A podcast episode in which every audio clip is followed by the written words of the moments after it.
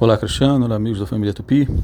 Oi, Graziele. Olha, essa expressão, abraço de tamanduá, né, que quer dizer aí quando alguém né, tá, tá dando uma, um, um abraço falso, né, e que tá pegando ali um inimigo, é, ela surgiu porque o tamanduá, quando ele vê um inimigo, né, ele se levanta e fica em pé nas, nas patas traseiras e, e ele abre aquele abraço, né? ele abre o braço como quem vai dar um abraço, na verdade.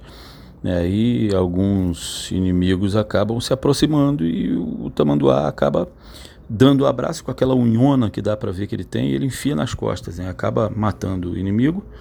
E aí que vem a refeição dele, né? Aquele cadáver lá acaba atraindo as formigas e é aí que ele come. Tá legal? Então, um abraço tamanduá é perigoso, tá?